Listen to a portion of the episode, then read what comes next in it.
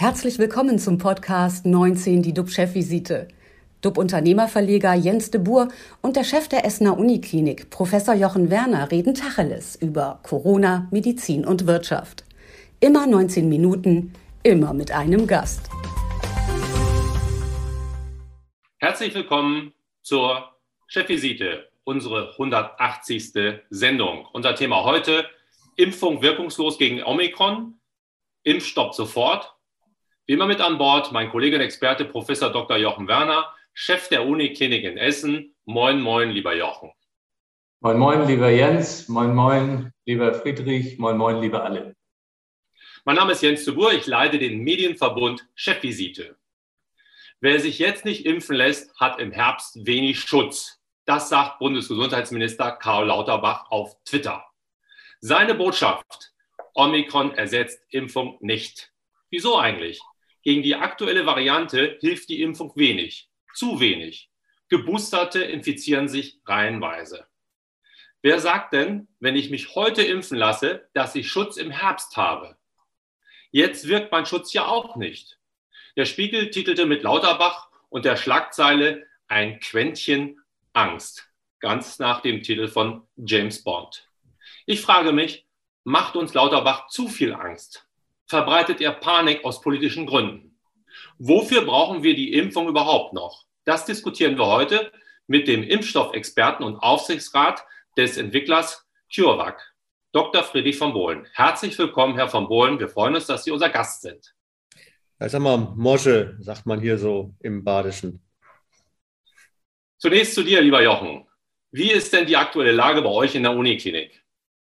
Ja, bei uns ist es ja, man kann schon sagen, seit mehreren Wochen alles ganz stabil. Wir können unser Regelprogramm immer noch weitgehend ungestört von der Pandemie umsetzen. Das ist also was Positives, äh, ganz anders als bei den anderen Pandemiewellen.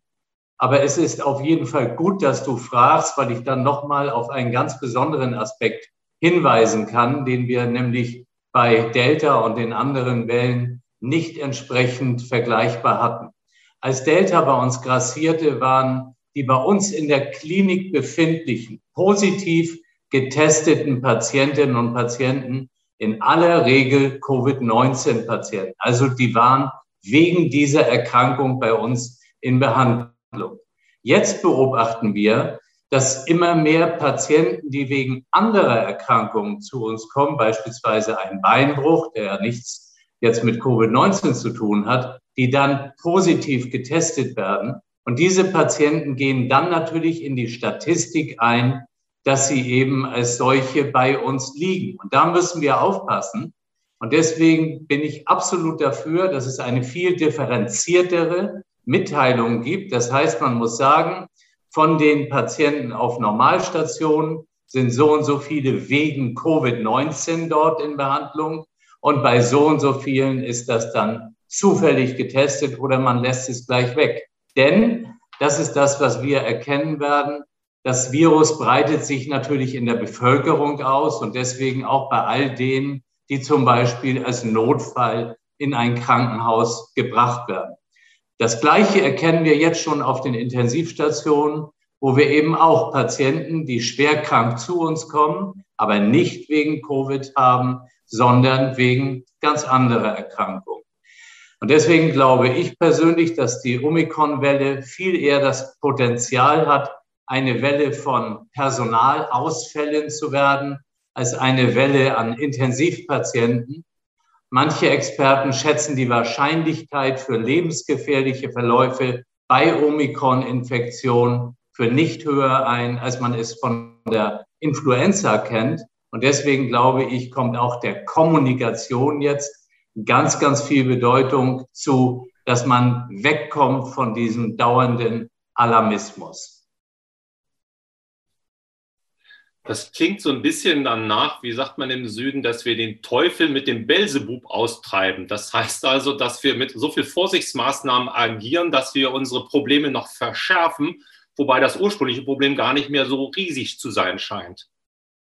Ja, ich finde, das hast du nochmal gut zusammengefasst. Ich will hier Omikron sicher nicht äh, kleinreden. Auch eine Influenza kann fürchterliche Verläufe nach sich ziehen. Aber das, was uns beschäftigt, das sind natürlich die Personalausfälle. Und das, was mich die ganze Zeit seit Beginn der Pandemie beschäftigt, das ist der Umgang mit einfach der viel größeren Anzahl von Patientinnen und Patienten, die mit Covid überhaupt nichts zu tun hat, die herzkrank sind, die Multiple Sklerose haben, Lebererkrankungen, um die wir uns kümmern müssen. Und wenn wir eben weniger Personal zur Verfügung haben, dann läuft deren Versorgung schlechter. Und äh, das ist der Punkt, der jetzt in den Fokus kommt und nicht so sehr dieses Thema von äh, Covid-19-Erkrankte durch Omikron.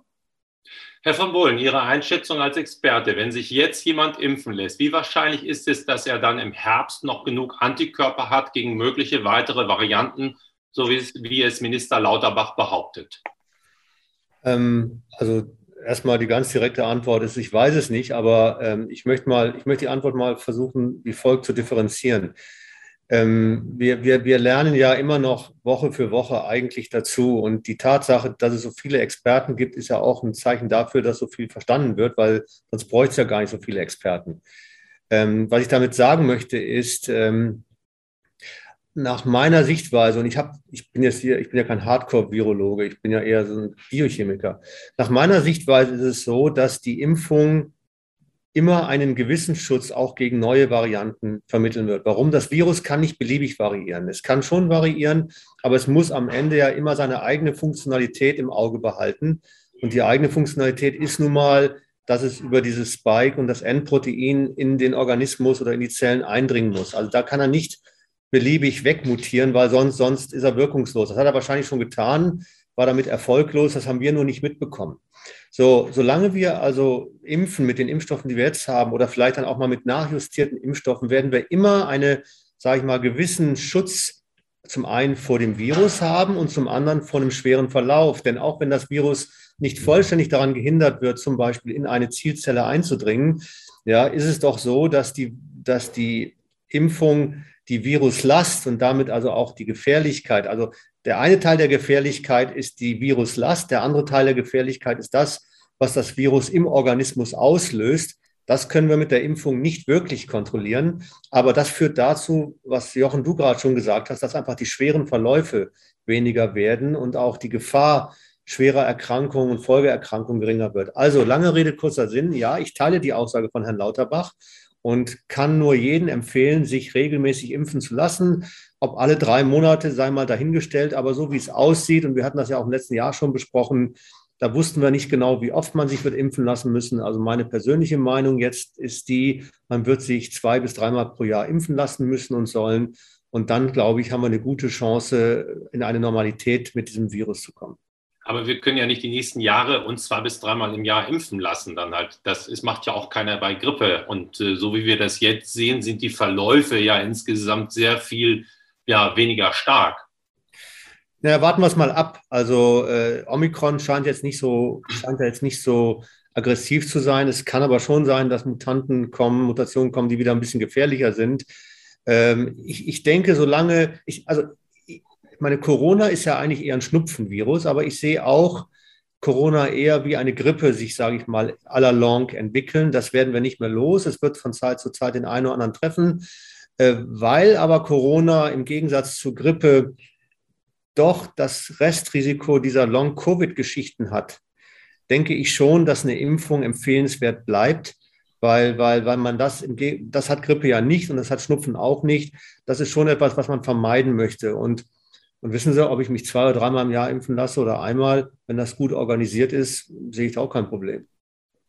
Aber wenn Sie schon selber sagen, es, kann, es, ist auf dem Weg, zumindest Omikron in dem Bereich Schnupfen, ähm, Grippe, dann kann es doch letztendlich jeder für sich selbst entscheiden, beziehungsweise die Risikogruppen sollten sich dann doch mehr vorsehen. Muss ein normaler Mensch, der Sportler ist ähm, oder der gesund lebt, äh, dann sich unbedingt impfen lassen? Kann er das nicht selbst entscheiden?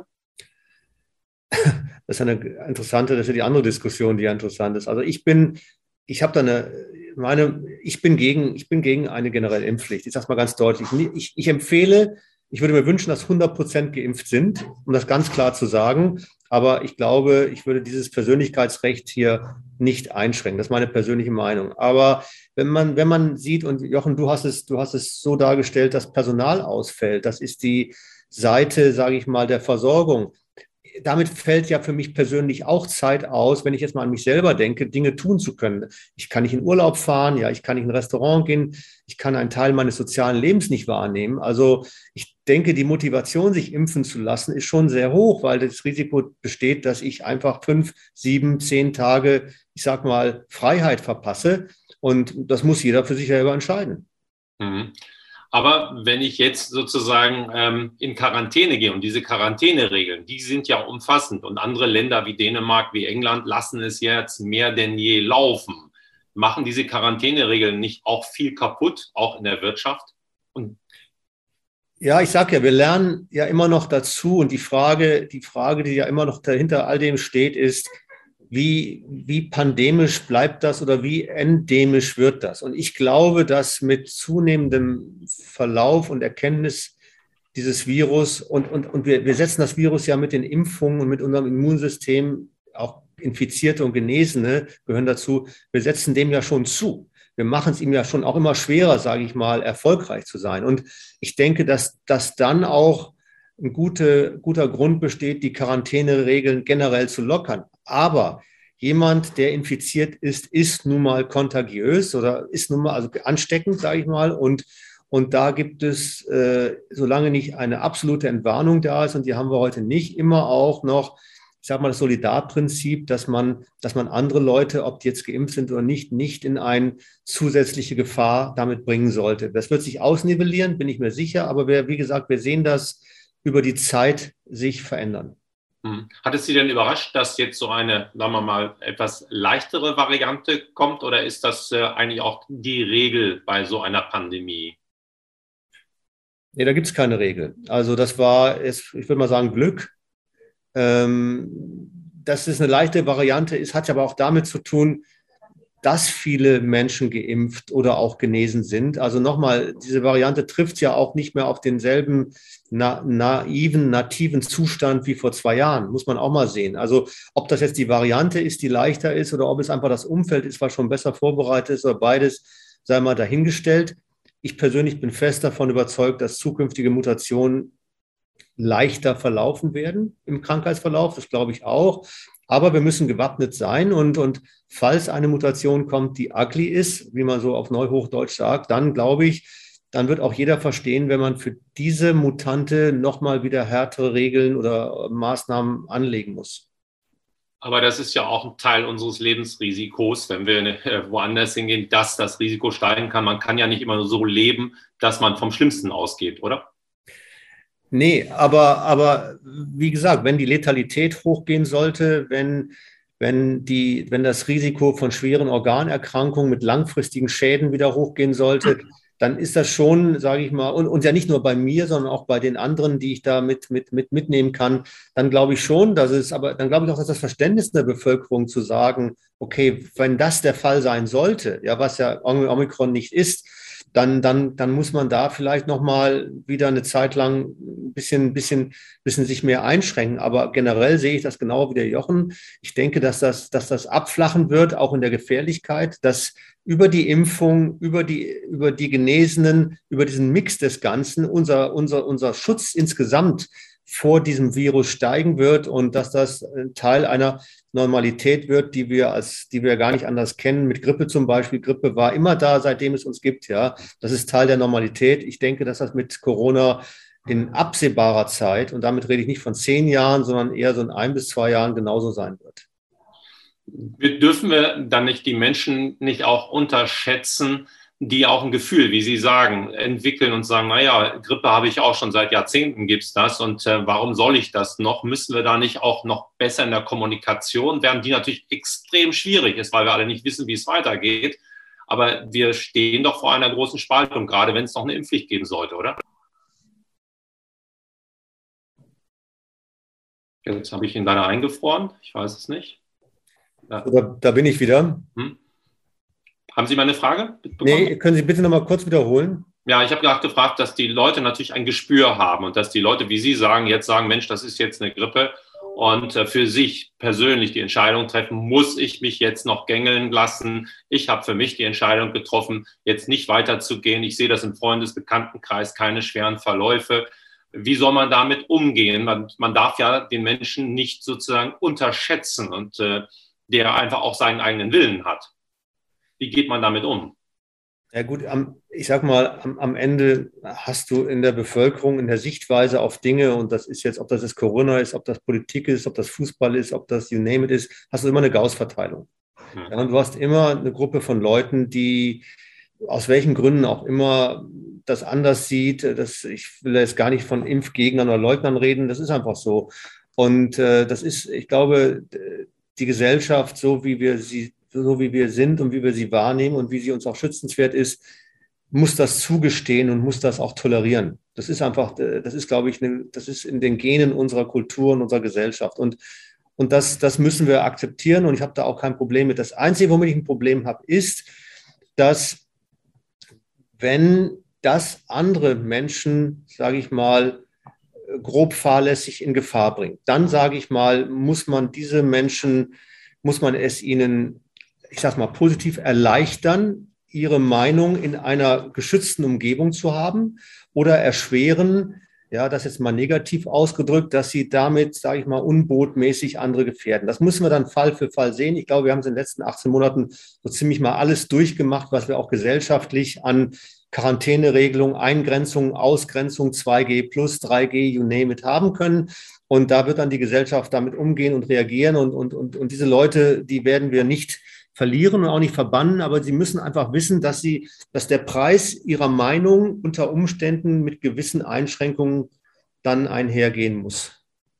Letzte Frage. Wo steht CureVac bei der Impfstoffentwicklung? Lohnt sich das für Sie noch? Sie waren ja einer der großen Aspiranten, als es äh, damals mit der Pandemie losging. Oder denken Sie mehr mit Ihren mRNA-Technologien ähm, an Kampf gegen Krebs? Ähm, wollen Sie da noch eingreifen oder steht eine, ein, ein Impfstoff ähm, bald auch von Ihnen zur Verfügung? Ähm, ja, also ich, ich sage das, was bekannt ist. Äh, also äh, äh, wir, wir sind ja mit GlaxoSmithKline jetzt dabei, äh, Impfstoff zu entwickeln gegen, gegen Second, Third Generation, wie auch immer. Ähm, da geht es auch demnächst in die Klinik. Das ist auch bekannt, ist nicht genau bekannt wann, aber geht es in die Klinik. Äh, es gibt auch äh, andere Programme, die wir mit GlaxoSmithKline wie in Grippe zum Beispiel entwickeln wollen. Also Antwort lautet, ja, wir, wir wollen auf jeden Fall mit dabei sein, weil es wird, es wird ähnlich wie bei, bei Grippe jedes Jahr meines Erachtens ja ein bis zwei neue Impfstoffe da geben, geben müssen. Die sind dann natürlich boosternd weil ja jeder bereits geimpft ist oder genesen ist, bis auf diese kleine Gruppe von Menschen, die ich gerade mal genannt habe, die aber sich ja vor einer Infektion auch nicht schützen kann unbedingt. Also irgendwann sind wir alle mal genesen oder geimpft. Und äh, da sind wir dran. Äh, und ich bin da auch A, zuversichtlich, dass wir da schnell jetzt in die Klinik kommen und am Ende einen, ich sag mal, Impfstoff haben, der mal mindestens genauso gut, aber auf keinen, schlechter, keinen Fall schlechter ist als die anderen mRNA-Impfstoffe, die, die jetzt am Markt sind. Wir wünschen Ihnen alle gutes Gelingen. Vielen Dank für Ihren Ausblick, Herr von Bollen, und äh, besten Dank auch dir, lieber Jochen, für deinen Ausblick bzw. Einblick in die Klinik. Für heute ist die Chefvisite vorbei, liebe Zuschauer. Morgen sind wir wieder für Sie da und halten Sie auf dem Laufenden, geben Ihnen Orientierung. Bleiben Sie gesund, klicken Sie wieder rein. Wir freuen uns auf Sie. Tschüss aus Hamburg. Und aus Essen. Und aus Heidelberg. Danke. Das war 19 die DUB-Chefvisite als Podcast. Die Videos dazu gibt es auf watz.de und auf dub-magazin.de.